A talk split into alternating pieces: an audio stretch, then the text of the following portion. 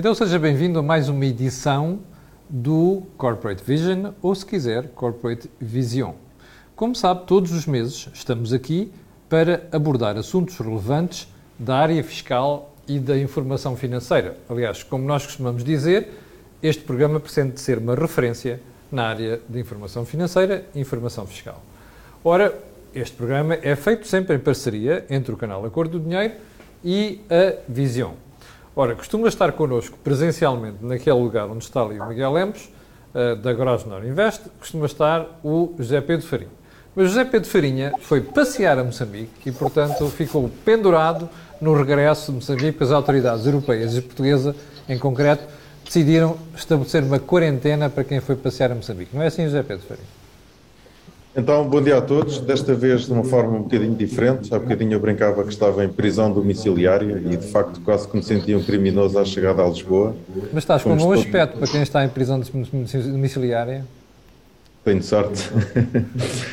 Eh, de facto, estive em Moçambique eh, e devo realçar eh, o quão bem impressionado fiquei em Moçambique com todos os cuidados que lá existem relativamente à Covid e com o número baixo de casos também mas porque apareceu uma variante nova que foi descoberta uh, pelos cientistas na África do Sul, de repente tudo fechou em Moçambique, tudo acabou uh, na relação com a Europa, os voos para Portugal foram todos cancelados, eu vim no último voo, com que direito sorte, a... Um... Que sorte! Sorte, com direito a uma chegada fantástica em Lisboa, com câmaras de televisão apontadas para mim, uma fila significativa para preencher papéis a dizer onde é que ia passar a quarentena e teste de Covid, uma vez que já tinha feito em Moçambique, mas pelos vistos os testes lá não serviam de nada. Fiquem tranquilos, estou negativo, portanto, à partida não são dos casos Uma coisa é certa, José Pedro, nós aqui não é por causa dessas limitações que deixamos de trazer informação para as pessoas e, portanto, o que eu vou recordar às pessoas qual é o tema deste webinar de hoje. Porque o webinar, como sabe, foi um programa que nós criamos para complementar os programas principais. Ora, o programa, o programa principal foi sobre benefícios fiscais. Ou melhor, o que é que você pode fazer ainda como pessoa individual e também como empresa daqui até ao final do ano para poder beneficiar desse, passo de redundância, benefícios fiscais. Ora, o primeiro programa correu muito bem e já temos muita gente também disponível para ver o webinar. E José Pedro, vamos tentar explicar às pessoas na prática aqueles conceitos e aqueles princípios e aquelas oportunidades que nós tratamos no programa principal. Força! Portanto, nós dividimos o, o, programa basicamente em três grandes uh, temas, portanto, em benefícios fiscais com caráter estrutural, e aqui falamos muito nos benefícios de capitalização às empresas e nem tanto dos benefícios aos particulares, uh, até porque de facto são mais relevantes os benefícios que se, que se relacionam com a capitalização das empresas, sendo que em alguns dos casos os benefícios são para os próprios particulares. Falamos também de benefícios com caráter temporário, nomeadamente com o, as alterações nos softwares de faturação para que cumpram com o fecheiro SAFT, com o QR Code, e portanto havia um benefício fiscal às empresas que fizessem investimentos relevantes nessa matéria. E depois falámos uh, dos benefícios fiscais ao investimento, e estes talvez sejam os benefícios com maior destaque, e isso até justifica um bocadinho os nossos convidados, porque os benefícios fiscais ao, ao investimento uh, só são realmente eficientes se o investimento ocorrer este ano e, e, há que tomar aqui algumas decisões rápidas até ao final do ano e, e, portanto, há aqui alguns benefícios fiscais relacionados com o investimento que podem ser bastante simpáticos e bastante relevantes para quem faz esse tipo de investimentos, uh, como é o caso do PAI, do CIFID, do CFEI 2, etc., portanto, como falámos no, no, programa. E é um bocadinho estas matérias que vamos voltar a abordar hoje aqui. Eu, eu, já, eu já vou uh, chamar aqui o Miguel Lemos, mas também o Paulo Veiga, que está da EAD, que está na, na Madeira. Conseguiu ultrapassar os problemas de comunicações, já, já está connosco. Mas quando eu há bocado fazia, uh, um, um, importante nota, há bocado quando fazia referência aos particulares, estava, estava a pensar naquele programa que nós fizemos sobre os PPR, o que é que as empresas podiam fazer e depois os benefícios para os empregados. É por isso que eu falava a nível pessoal. Ainda bem que o José Pedro precisou isto. Miguel, Bem-vindo ao programa. Uh, pegando aqui na questão dos benefícios fiscais ao investimento, o que é que há de novo? O que é que nós podemos dizer ainda às pessoas que pode ser feito até ao final do ano? Antes de mais nada, queria agradecer, Camilo, o, o convite para estar aqui e à Visit, ao, ao, ao José Pedro também. Um, nós, eh, bom, basicamente, também só para fazer aqui um enquadramento, Sim. nós, em termos da, da Grosvenor Invest, Nós gerimos fundos, uh, fundos de venture capital, portanto fundos também que têm, uh, que fazem depois eles capital de risco, capital de risco, sim, uh, fundos que basicamente têm linkados alguns benefícios fiscais, portanto, nomeadamente o, o, benefício fiscal que tem estado portanto, mais ligado aqui à parte deste investimento e que basicamente aquilo que pretende é fomentar a investigação e o desenvolvimento, Sim. é o CIFID 2. Portanto, neste momento, o, o, o, regime fiscal é o CIFID 2. Isso é basicamente um, um, um benefício que uh, foi criado exatamente para estimular a inovação, porque obviamente é fundamental uh, basicamente para aumentarmos a nossa competitividade. As empresas, claro. Enfim, nós estamos, enfim, em, em rankings de competitividade Estamos, penso que no número 34, é. os nossos filhos espanhóis andam aqui no 23, e portanto a investigação e desenvolvimento é fundamental para uh, que consigamos ganhar aqui vantagens competitivas, enfim, e manter aquelas que já temos. É? uhum. portanto, e, e, basicamente o que isto permite é as empresas uh, que investam em investigação e desenvolvimento conseguem deduzir esse investimento à matéria coletável. Na totalidade? Não, isto depende depois um bocadinho do regime em é que elas Curiosamente, houve um espectador esta manhã, quando anunciei o programa, que fazia exatamente essa pergunta. Mas já não, agora, não, olha, não. já agora, Miguel, que você estava, por acaso é Miguel, uh, se nos está a ver, a explicação de Miguel Lemos é precisamente para si. Esse, esse benefício fiscal pode ir até 82,5% do investimento. Uhum. Okay? Portanto, isso pode ser feito diretamente em, em projetos de investigação e desenvolvimento. Neste caso, pode ser feito também através do investimento em fundos uhum. que tenham o regulamento de gestão uh, de acordo com aquilo que são as regras do. Isto poupa às é empresas, é no fim de contas, esse esforço de procura e de pesquisa, porque se tiver a solução dos fundos é muito mais eh, fácil, é muito mais eh, vantajoso do que andar a, a, a fazer esse, esse, exercício por si só. Eu acho que neste caso, é, é, no fundo, é, é essas empresas portanto, que acabem por Sim. subscrever o fundo, estão exatamente também a contribuir claro. para este esforço Sim, de embora de forma indireta. melhoria de competitividade. Oh, Miguel, qual é o limite? Ah, enfim, basicamente aquilo tem, uh, temos aqui um benefício fiscal que serão 32,5%, mas que depois pode ser majorado em mais 50%. Imagine, okay. uma empresa que está a investir agora, pela primeira vez, uh, vamos dizer que para beneficiar dos 82,5%, uh, pode investir até um milhão e meio. Um milhão e meio. Portanto, bem, não é para qualquer empresa, não é? É, é para qualquer empresa que, não, digo, basicamente, digo em termos, em termos de, de capitais próprios. Sim, isso tem que ter, obviamente tem que ter ali um, um, montante de, que permita esse investimento, obviamente, não é? Sim. Enfim. Zé Pedro, uh, aliás, temos ali o Paulo Veiga. Paulo, vou-te dar a palavra a ti também, uh, julgo que já nos consegues ouvir. Uh, estás na Madeira, certo? Certo, é verdade. Aqui estou no bonito arquipélago da Madeira. Ó oh Paulo, um, o que é que tu que podes acrescentar nesta matéria de, de benefícios fiscais ao investimento? Bom, o que eu posso acrescentar é que funciona. Um, nós, em 2018, um, vamos, ou por outro lado, as empresas que não inovam, não crescem, não se desenvolvem e não têm sustentabilidade no médio prazo. E não se diferenciam. Não se diferenciam positivamente. Pois o acesso à investigação e desenvolvimento para uma PME, ou para um grupo de PMEs, que é o nosso caso, é algo bastante complicado de fazer diretamente ao nível de um CIFID 2. O, os procedimentos, o projeto, o controle, a alocação de recursos, tudo isso não está eh, facilmente acessível para que uma organização o possa fazer de uma forma direta. O que é que nós fizemos? Exatamente o que o Miguel estava a dizer nós investimos, comprámos tickets num determinado fundo de uma empresa que criou um fundo para investigação e desenvolvimento.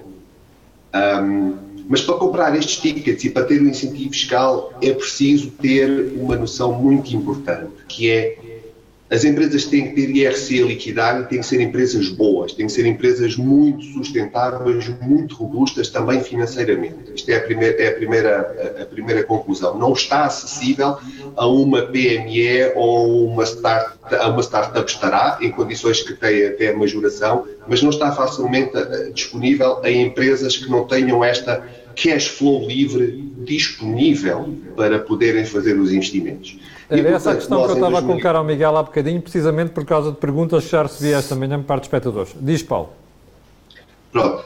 E, portanto, o que nós fizemos, nós compramos, eu vou ser, vou ser transparente, nós compramos 5 tickets de 100 mil euros, só para terem um exemplo, um, das, nossas, das nossas empresas, e investimos neste fundo.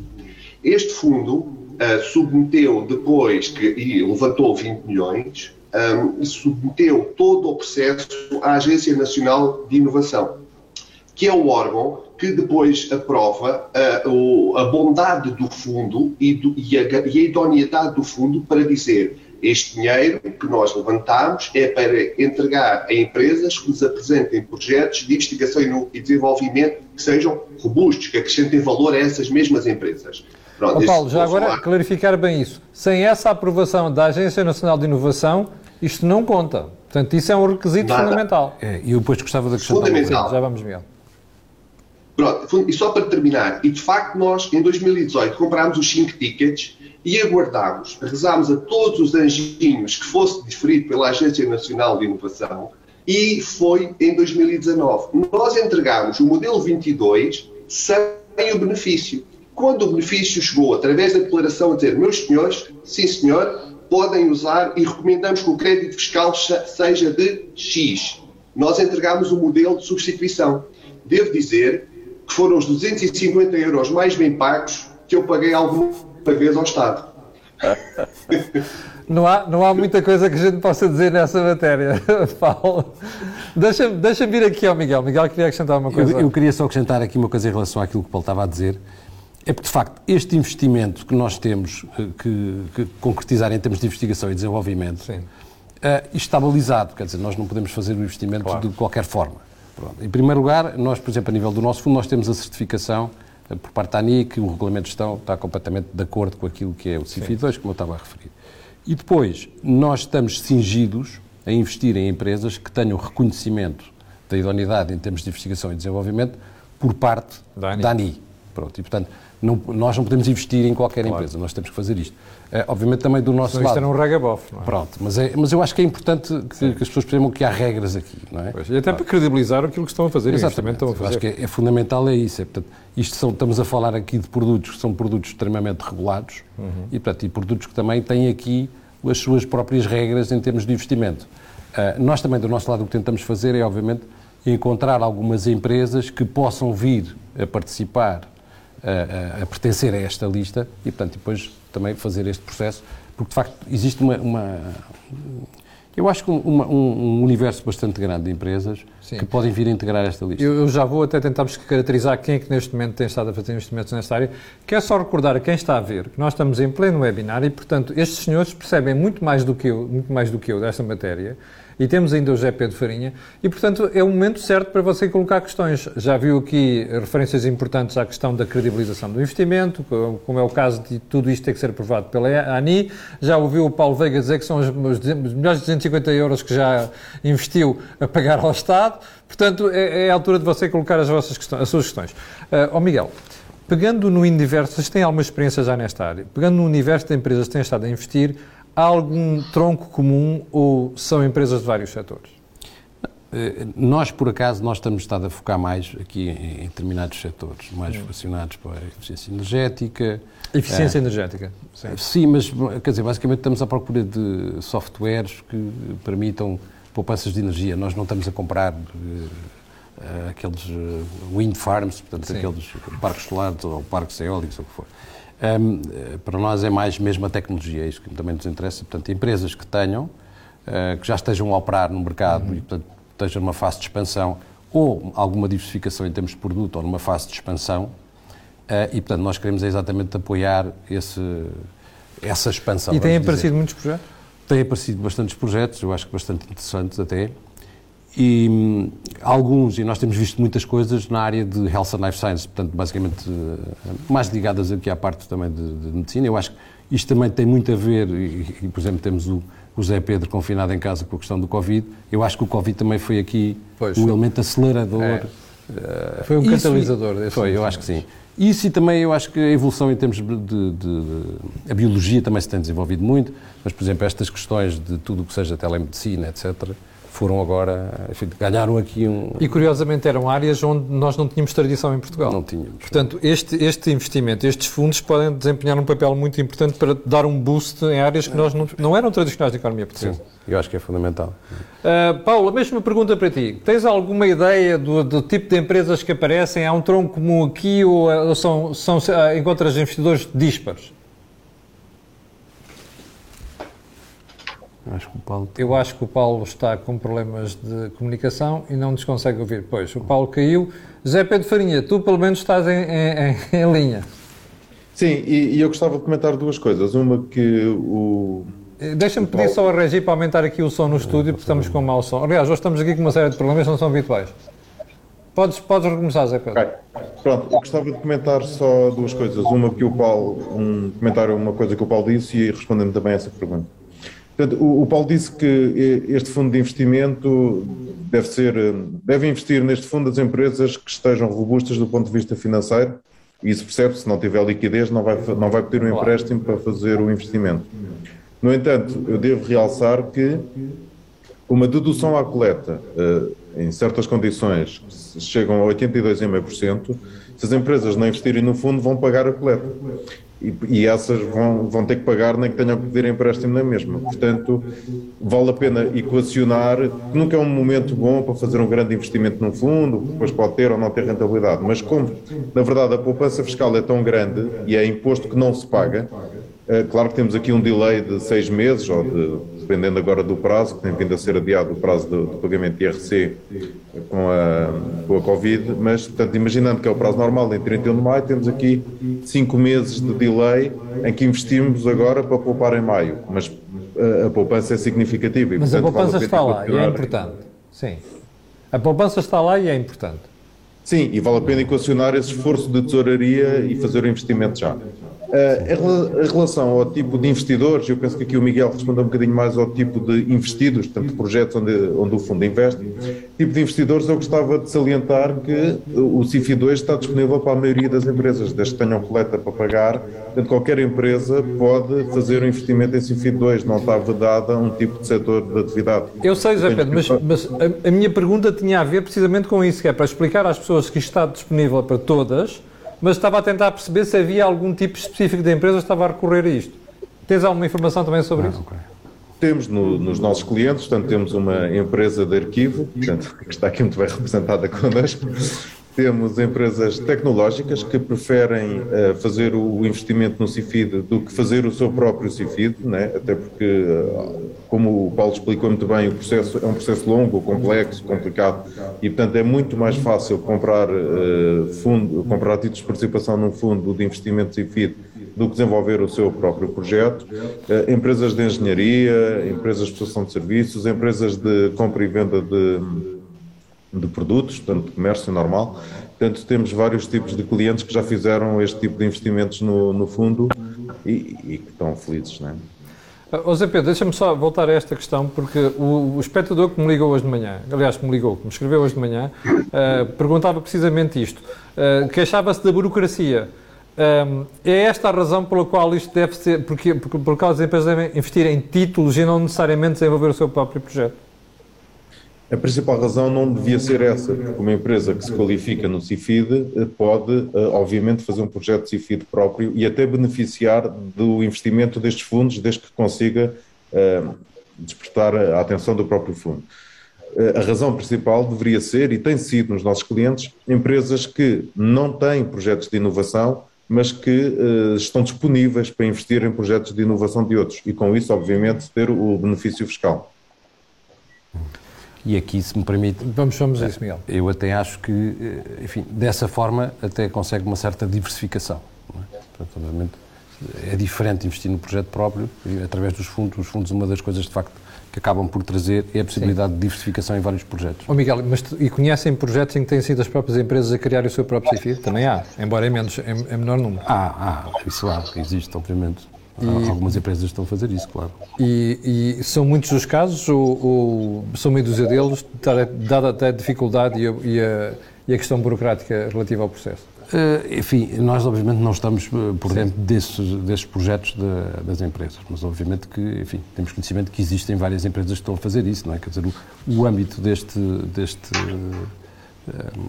do, do CIFID, penso que exatamente era promover a investigação e desenvolvimento, quer desta forma, quer através dos fundos. Muito bem, já temos aqui questões de espectadores que estão connosco, mas eu, antes de ir a essa questão, quero lembrar às pessoas que têm aqui uma excelente oportunidade, tanto por parte do Paulo Veiga como por parte do José Pedro Farinha e do Miguel Lemos, para colocar as suas questões. Miguel, se calhar podíamos começar mesmo aqui por uma pergunta do João Figueirinha, que diz assim, qual é o tempo mínimo de investimento neste tipo de fundo? Sim, isso é um aspecto que é, é relevante. O, o tempo mínimo é 5 anos. Ok. Okay? Portanto, se vendesse a posição antes de 5 anos, iria perder benefício Perde fiscal. benefício fiscal. Okay? Mas pode fazê-lo. Eh, uma, uma, pergunta que costuma surgir nestas ocasiões é: bom, mas imagine que eu preciso de vender essa participação mais cedo. Perdeu o benefício fiscal. Aí perde o benefício fiscal, sim. Eh, e, e aqui tem que se arranjar um comprador para a posição, mas depois acaba, aí perderia o benefício fiscal. Não é? Ou seja, a questão do mercado secundário é fácil. O problema é que depois, aos anos anteriores, encontrar, tentar encontrar alguém que. Aliás, tentar perceber qual é o impacto do benefício fiscal na, nas. Na... Pronto, eu, eu, acho que quem investe, muito Sim. sinceramente, acho que tem que pensar que aquele, aquele montante está alocado pelo menos esse período. E depois, isso depois também tem a ver com, com o tempo de duração do fundo, não é? Porque, quer dizer, não, os fundos normalmente não têm precisamente 5 anos. É verdade. Nós temos fundos com 10 anos, por exemplo, o nosso tem, neste momento, tinha sete, começou o ano passado, portanto agora estamos com seis anos de maturidade, uh, mas quer dizer, é difícil encontrar um fundo com cinco anos. Portanto, os cinco anos o mínimo, eu acho que tem que considerar isso. Acho que é, é, é de facto prudente não, não estar a considerar que vai, vai sair da posição e, enfim, e tem que considerar que pode haver um, bocadinho, um prazo um bocadinho maior. Como eu digo, há fundos que vão até 10 anos, o nosso, o, o nosso vai até 6, 6 eh, agora, neste momento, não é? para quem investir. Paulo Veiga, não sei se já voltaste a estar connosco. Já, estou. Pronto. Oh, Paulo, estávamos aqui a falar das dificuldades de desenvolver um CIFID próprio. A questão da burocracia uh, e até o facto da empresa precisar de se dedicar àquilo que ela sabe fazer em vez de estar a fazer outras coisas, não é? Uh, tu, das empresas que conheces e dos projetos que tens, há um tronco comum de empresas que participam nisto ou são de setores mais disparo possível? Uh, bom, em primeiro lugar, eu diria que há empresas que têm na sua gênese fazer investigação e desenvolvimento. Empresas na área da biotecnologia, empresas na área dos moldes, como na Marinha Grande, empresas na área da agricultura. E essas que têm isso no seu ADN é fácil, porque têm que preparar uma estrutura para fazer uma candidatura para um bom projeto. As outras empresas, como a nossa, que essencialmente presta serviços de gestão documental, a, resultado da sua robustez, é mais fácil comprar unidades de participação num determinado fundo. E, e, e completando um bocadinho o, o, o, que foi, o que foi referido, nós já recebemos dos 500 mil euros, já recebemos em crédito fiscal 412 mil, já recebemos tudo o que tínhamos a receber e ainda temos as unidades de participação no fundo. E se o, se o fundo correr muito mal, é que nós perdemos os 80 e tal mil euros que investimos e, de facto, como diziam e bem, isto é um período de que nós temos de ter o dinheiro lá 4, 5, 6, 7, 8 anos. Um, esta potencial desvalorização das unidades de participação do fundo, recebendo nós, como participantes, as contas do fundo, é também refletida nas nossas contas anuais. Portanto, também deixa de ser alguma, de alguma forma IRC que nós também deixaremos de pagar porque as unidades em que investimos de facto desvalorizaram. Portanto, eu diria que tem muito a ver com um, a, a, a, missão da empresa quando ela é constituída. Oh Paulo, o, o, Miguel há bocado dava conta de algo do investimento ou aparecimento de alguns projetos em áreas que não são tradicionais na economia portuguesa, que nós não estamos habituados a ver. Health and Life Sciences, um, medicina propriamente dita, área da investigação tecnologia. Também é a mesma sensação que tu tens ou é o mesmo quadro que tu encontras? Eu diria que hum, é um quadro transversal. Não é? é lógico que nós, a economia move-se por círculos, ciclos, não é? Ciclos virtuosos ou não, um, mas uh, há empresas que, que, nascem para criar, há empresas que nascem para inovar, não é? Uh, e, portanto, Para as outras, ou fazem candidaturas aos, de eficiência, como agora se faz aos PRRs ou, ou outra situação, ou de facto o CIFID é o, melhor, é o melhor veículo para elas poderem recuperar ao máximo e rentabilizar ao máximo os investimentos que fazem.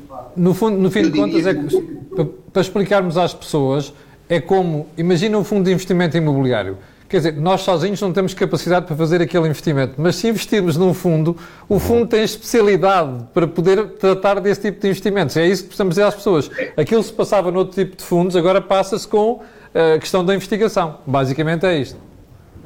É, é isso. E há fundos que têm uma especialização mais para a área tecnológica, outros mais para a área da, da, da saúde e outros que são transversais e procuram eh, diversificar o seu portfólio e, quiçá, esses serão os mais equilibrados. Porque se um investimento numa, numa, numa participada corre menos bem numa determinada área, noutra participada pode correr muito bem e quando se faz o exit, as minhas unidades de participação são valorizadas. Miguel, pegando aqui no exemplo que o, que o Paulo estava a dar, uh, o, investimento de 500 mil euros já produziu uma poupança fiscal de 412 mil euros. Isto é, um, para já, uma vantagem brutal para as empresas. Em segundo lugar, é altamente improvável que o fundo corra mal de maneira que se perca o resto do investimento. Eu acho, eu, eu acho que, que hum, o objetivo que nós temos em termos de gestão Sim. Eh, começa no momento da subscrição. Pois. E, portanto, aquilo que nós temos que fazer, obviamente fazendo diversificação por setores, como o Paulo também uh, estava a referir, uh, em vários investimentos, aquilo que nós vamos fazer e o nosso objetivo e aquilo que nós nos, o nosso comprometimento é a criação de valor. Eu acho que isto é, só estamos a falar da porta de entrada. Exatamente. Depois temos todo o processo pela frente. E, portanto, tudo aquilo que nós fazemos, em termos de, estou, quer dizer, obviamente vou falar de nós, no nosso caso até temos uma abordagem, uh, temos, consideramos alguns fatores ESG, mas uhum. aquilo que nós temos que fazer é exatamente esta criação de valor. E, portanto, aquilo que se pretende é que no final do, do, do investimento, portanto, tiver um benefício fiscal, tiveram ao mesmo tempo acrescentou-se esta valorização e, de facto, estas valorizações, estas empresas, por sua vez, depois também vão acabar por contribuir para o IRC e, portanto, eu acho que aqui acaba por se fechar o ciclo e é isto que Sim. nós pretendemos. Uh, vocês, eu sei que nós estamos no início ainda de tudo isto e até não, ainda não há muitos projetos, não há muitas empresas, mas nos projetos onde já investiram, já há alguns que vocês percebem vão claramente ser vencedores?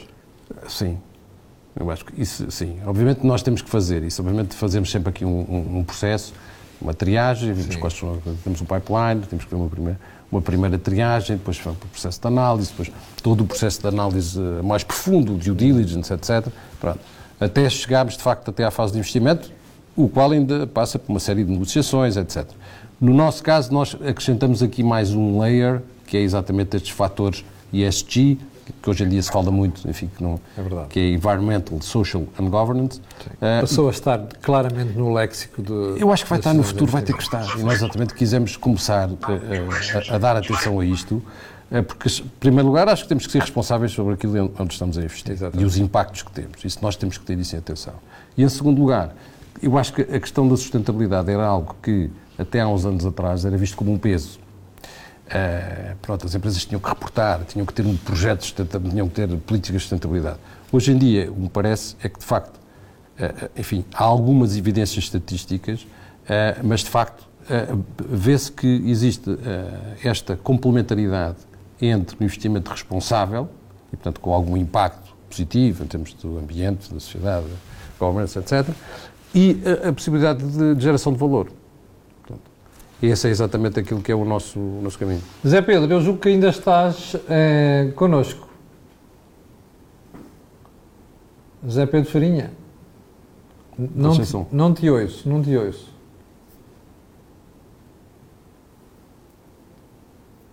Tenho que pedir aqui a Regi para ver o que é que se passa, porque não conseguimos ouvir o Zé Pedro Farinha. Ok, mas eu, Agora sim. as pessoas estão a ouvir, portanto eu vou dizer vou só fazer aqui um comentário ao que o Miguel e o Paulo disseram. Portanto, o Paulo disse que tinha poupado 412.500 euros logo à cabeça e que só lhe sobravam 87.500 se corresse muito mal, perdia os 87.500. Eu gostava de dizer ao Paulo que se correr muito mal, ele ganha 25 mil.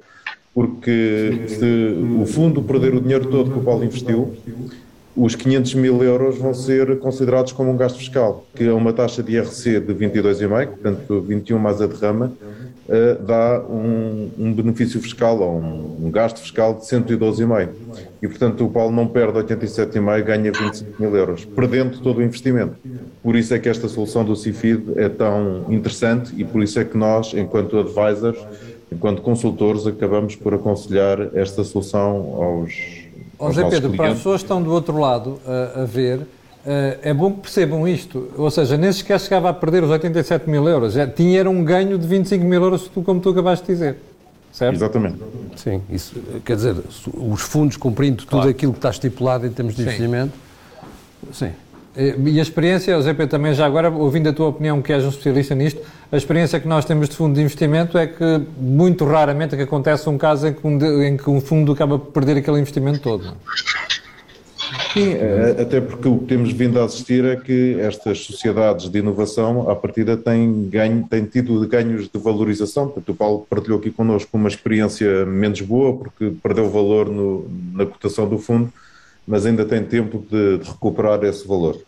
E, e, a tendência, e cada vez mais, estas empresas têm tido bons resultados, os fundos têm mais cuidado nos investimentos que fazem, e portanto a tendência é que os fundos valorizem e que não que percam valor. O que estou a dizer é no pior cenário de todos, portanto, se perdermos tudo o que investimos, ainda assim ganhamos. E, e, portanto, em termos fiscais, portanto, sem aqui todos os benefícios que o Miguel acabou de nos mostrar e bem, eh, sem olharmos para todos esses benefícios, só do ponto de vista fiscal, e isto também eh, casa um bocadinho com a pergunta que há pouco nos fizeram, qual o tempo mínimo do investimento, é que se nós investirmos no pagamento do imposto ao Estado, o, o mínimo é para sempre, portanto esse fica investido para sempre. E, e no fundo, por mais tempo que lá esteja, uh, dá para recuperar alguma coisa sempre.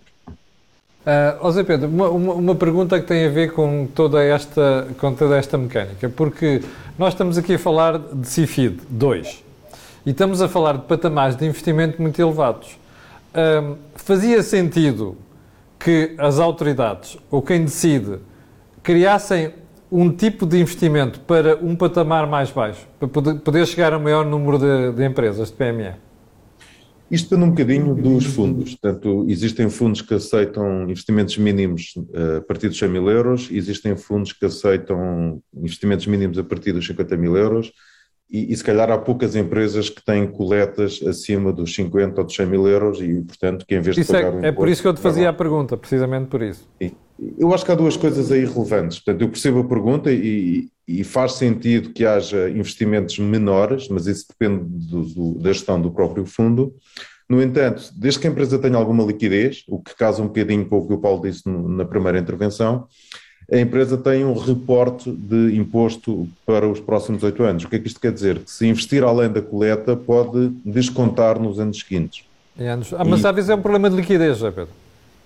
Pronto, sendo um problema de liquidez, o que há é outros benefícios fiscais ao investimento, que não o CIFID 2, que permite que as empresas retenham parte do seu lucro para investir em em determinados equipamentos para a sua atividade, como é o caso do DLIRR, que é um, um fundo de investimento em que as empresas retêm parte dos seus lucros para investir em equipamentos, portanto, para fazer investimentos e com isso não fazem investimentos tão voltados, mas têm esse benefício.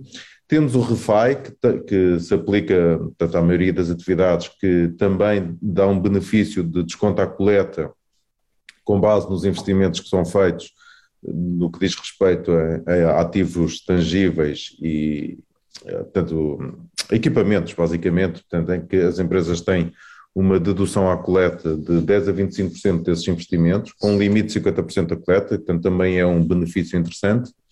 E tivemos até junho, até julho de 2000, até junho de 2021 o, o CFEI 2 para investimentos em, em, em, em ativos afetos à exploração que também tinham uma dedução à coleta de 20% desses investimentos. Portanto, são benefícios fiscais menos relevantes que o CIFID, né? porque o CIFID, de facto, das duas uma, os fundos tinham que ter aqui uma gestão muito particular de pequenos investidores, ou então faz sentido que haja um ticket mínimo para que não se subcarregue tanto as, as taxas de gestão dos próprios fundos, o Miguel poderá muito melhor que eu explicar isso, uh, mas portanto penso que é por isso que existe este ticket mínimo.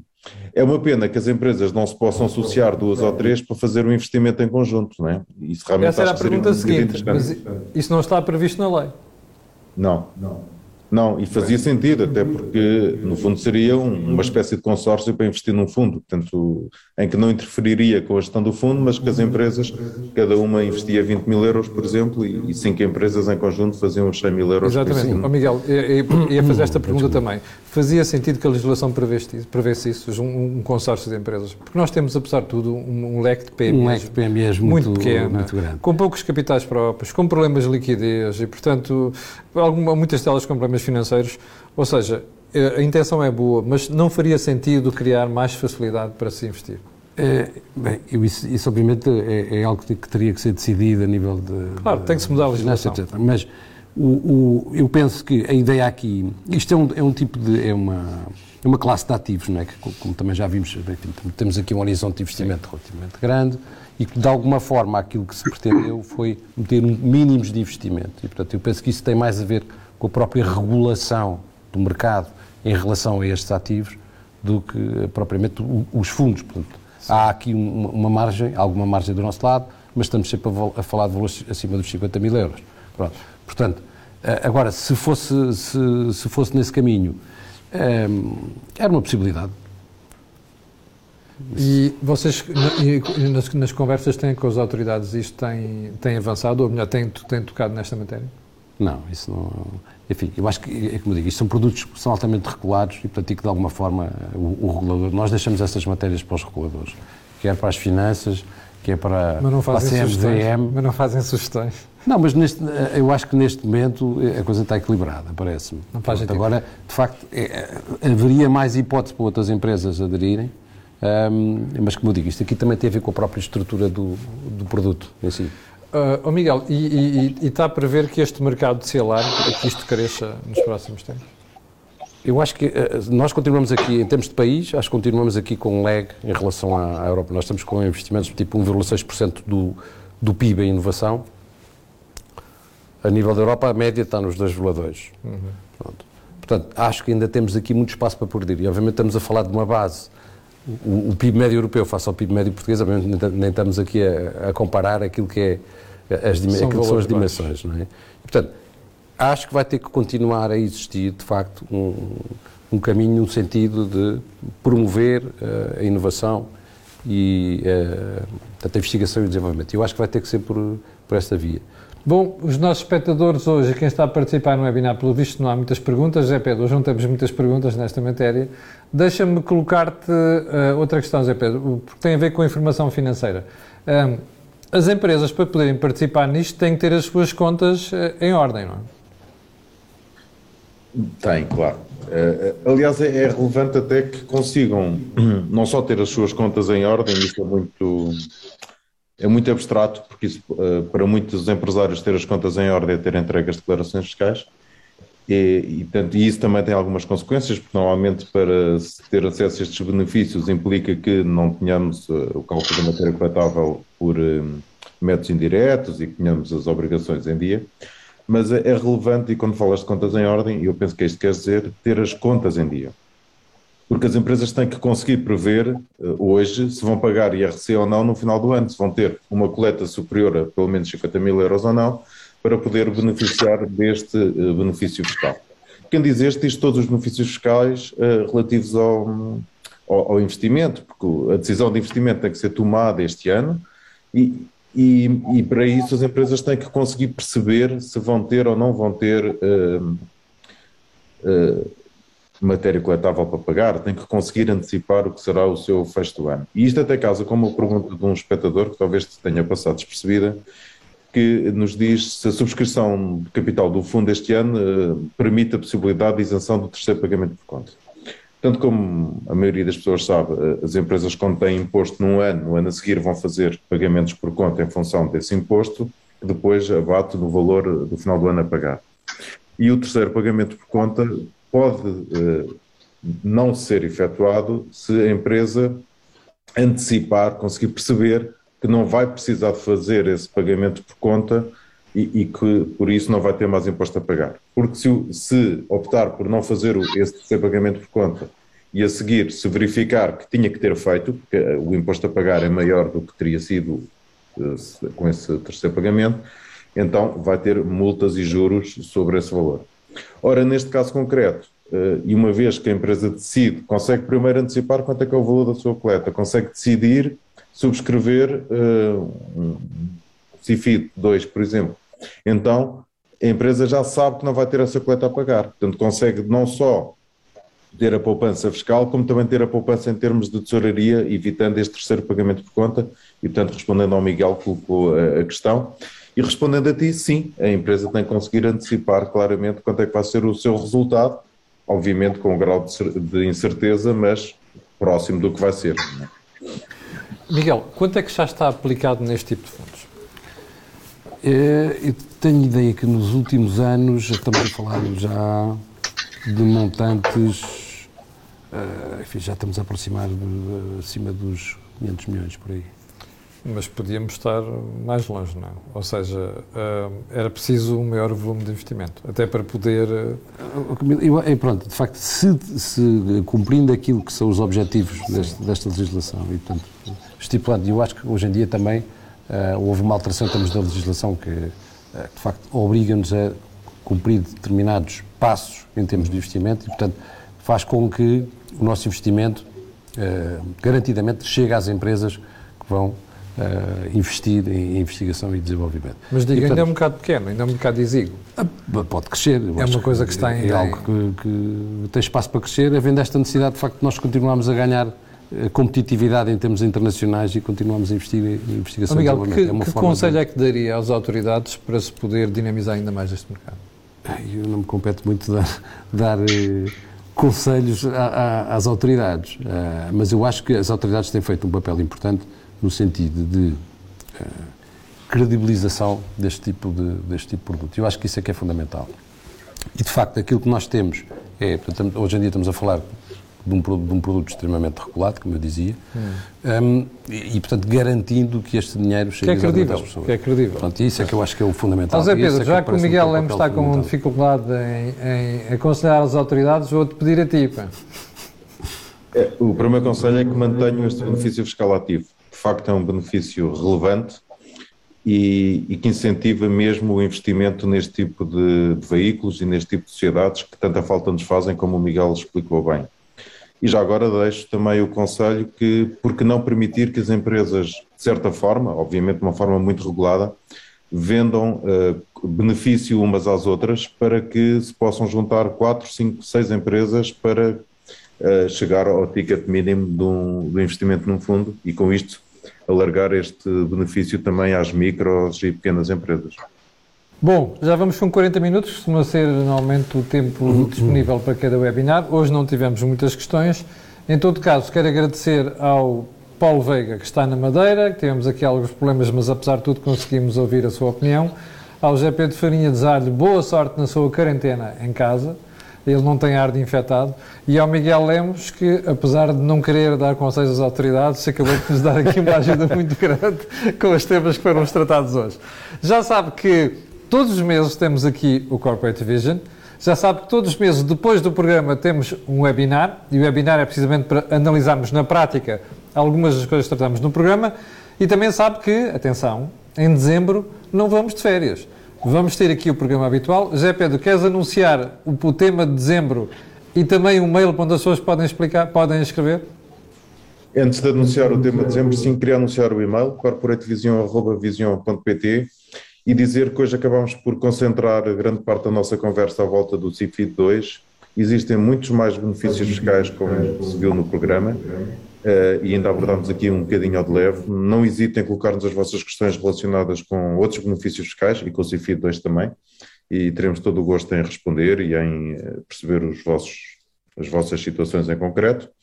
O tema do vosso programa, e porque estamos a chegar ao final do ano, é precisamente a informação financeira. E, portanto, acho que pela primeira vez vamos só mesmo falar de contabilidade. É muito importante que os empresários parem para pensar nesta altura, na verdade devia ser o ano inteiro, mas que parem para pensar no que é que vai ser o, a apresentação das suas contas, que consequências é que isso tem para uh, os terceiros com que se relacionam, sejam bancos, sejam clientes, sejam fornecedores, colaboradores, e portanto, no fundo, a contabilidade, quando presta contas, presta contas a um conjunto de utentes de informação que não só o próprio, e portanto vamos falar um bocadinho disso. Eu sei que estão todos ansiosos para ouvir falar de contabilidade e portanto não percam o próximo programa. Muito bem, já sabe que vamos ter o programa e depois vamos ter o webinar. E em dezembro nós não paramos. E também sabe que eh, este programa só está disponível aqui no canal A Cor do Dinheiro e também sabe que eu no final dos programas peço sempre a mesma coisa, colocar um gosto e fazer partilha nas redes sociais, que é a melhor forma de divulgar este tipo de informação. E além de mais, aquilo que você ouve aqui não ouve mais lado nenhum. Obrigado a todos e até ao próximo programa.